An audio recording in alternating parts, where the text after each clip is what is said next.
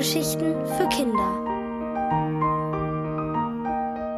Shoppen stoppen von Frauke Angel.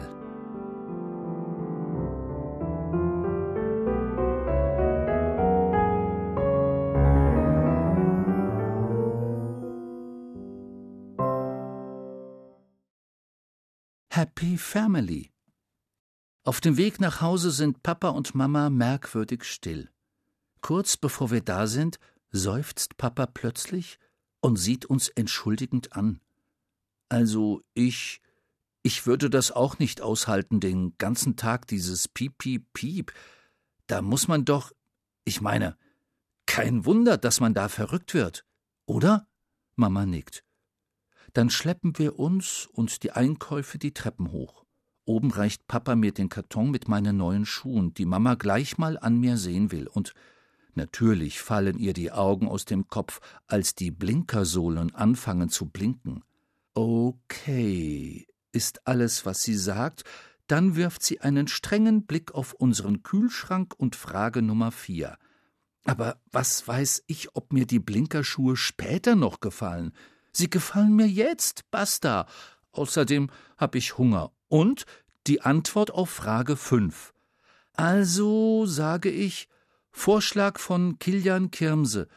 Heute gibt's Schnitte und morgen machen wir es genauso, wie der Kassierer sagt. Der ist nämlich gar nicht verrückt, sondern genial.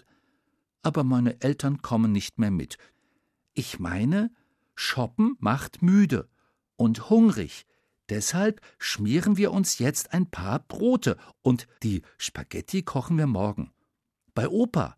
Das heißt, Papa kocht, während ich mit Opa und seiner Eisenbahn spiele. Und Mama, hm, ein Buch liest. Und zack, Happy Family, wie der Kassierer sagt. Die gibt's zum Geburtstag, ganz ohne Geheule. Das ist doch was, oder? Ich muss zugeben, dass ich ein bisschen mehr Begeisterung erwartet habe. Ich weiß nicht, jammert Papa, ob das was ist für meinen Vater, so ein Überfallkommando? Karl-Heinz hat doch bestimmt Torte gekauft. Da müssen Mama und ich lachen, denn Opas Torte ist wirklich kein Knaller. Sie kommt aus der Tiefkühltruhe und ist steinhart, weil Opa immer vergisst, sie rechtzeitig aufzutauen. Aber am nächsten Tag, an Opas siebzigsten Geburtstag, will Papa daran denken. Während er unseren Spaghetti-Einkauf in Opas Küche bringt, erkläre ich dem völlig überrumpelten Geburtstagskind, das um zwölf Uhr mittags noch im Schlafanzug rumläuft, wie sein Geburtstag in diesem Jahr aussehen wird. Und weil ich meistens ehrlich bin, sage ich gleich, wie es ist. Lieber Opa, weil wir kein passendes Geschenk gefunden haben, schenken wir dir heute Zeit und was zu essen und was zu spielen. Du kriegst eine richtige Wundertüte. Herzlichen Glückwunsch. Oder hättest du lieber einen Kaffeevollautomaten gehabt? Hä? antwortet Opa. Oder vielleicht Handwärmer? Es ist Frühling. Oder hättest du dich über ein Buch gefreut? Und da lacht Opa los und kriegt sich gar nicht mehr ein. Mama lächelt. Dann lümmelt sie sich mit einem Buch in Opas Fernsehsessel. Der will protestieren, aber ich ziehe ihn in Richtung Spielzimmer. Erst ziert Opa sich ein bisschen, die Tür zu öffnen, und ich denke, das tut er, weil er nicht aufgeräumt hat. Ich räume ja auch nicht gerne auf, aber ich irre mich, und zwar gewaltig. Opas Modelleisenbahn ist nicht nur tipptopp in Schuss, da liegt kein Staubkörnchen, keine dreckige Socke und kein Schokoladenpapier auf den Schienen. Alles sieht genau so aus, als müsste die Fahrt sofort losgehen. Opa wird auch gleich ganz aufgeregt. Er zeigt mir die Strecke in allen Einzelheiten, erklärt mir, wo und wann er jedes Haus, jede Kirche gebaut und welche Gärten und Parks er wie und aus welchem Material angelegt hat und was alles leuchten könnte, wenn er die Elektrik einschalten würde. Nur das traut er sich nicht. Komisch. Die Bahn sieht nämlich wirklich toll aus, nur ein bisschen tot. Opa druckst, und endlich rückt er mit der Sprache raus. Weil sein Lebenswerk noch gar nicht fertig ist. Es dauert einen Moment, bis ich's kapiere, aber dann, na Logo, die Menschen fehlen doch. Tja, Ich konnte mich nie entscheiden, welche zu kaufen. Die Figuren, die es im Modellbauladen gibt, sehen immer so ernst aus, so als hätten sie gar keinen Spaß. Aber Eisenbahnfahren macht Spaß und am schönsten ist es mit der ganzen Familie, seufzt Opa und legt mir seinen Arm um die Schulter und da habe ich plötzlich die Idee. Ich habe doch die Sticky Family. Ich verteile acht saure Gurkenonkels, sechs heiße Himbeeromas, dreizehn rote Tomatentanten, zwei dicke Kartoffelopis quer über die Platte. Die sehen ja lustig aus, lacht Opa, aber wer von diesen frechen Früchten fährt den Zug? Die Auberginencousine natürlich. Erst gestern hat sie die Fahrprüfung bestanden. Und nun, sage ich, und Opa brüllt so laut, Bitte einsteigen, dass wir beinahe nicht bemerkt hätten, wie Papa seinen Kopf zur Tür reinsteckt. Doch mit ihm weht auch der Duft von Spaghetti Bolognese ins Zimmer. Mama hat den Tisch gedeckt und wir singen Opa sein Geburtstagslied. Der hat rote Ohren und auch ein bisschen rote Augen. So ein schöner Tag, seufzt er. Krieg ich das jetzt jedes Jahr? Natürlich, sagt Mama.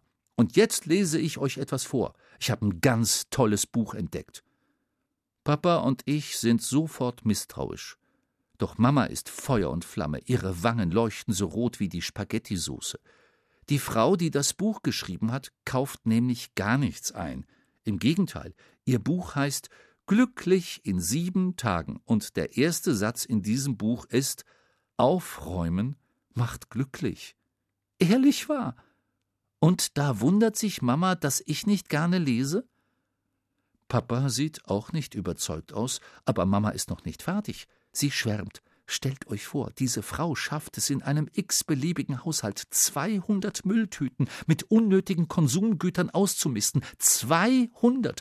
Was für ein Ballast da von den Menschen genommen wird. Ist das nicht großartig? Auch Opa wird misstrauisch. Er guckt sich in seiner Stube um und kratzt sich am Kinn. Was bedeutet ausmisten?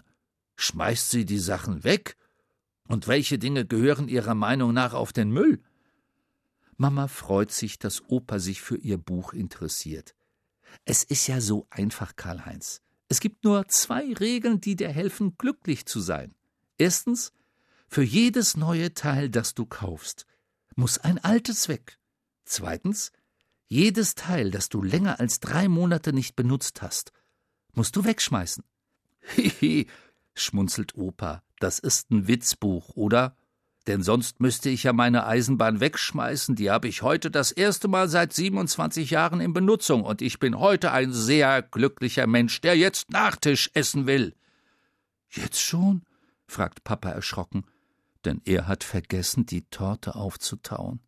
Na klar, sagt Opa bestimmt, und mir flüstert er ins Ohr, die Torte war übrigens im Angebot, Kilian. Ich habe fünf Stück gekauft. Wenn du also nach der Schule mal Lust auf ein Stückchen hast, kommst du vorbei und wir drehen mit der Auberginencousine eine Runde in der Eisenbahn.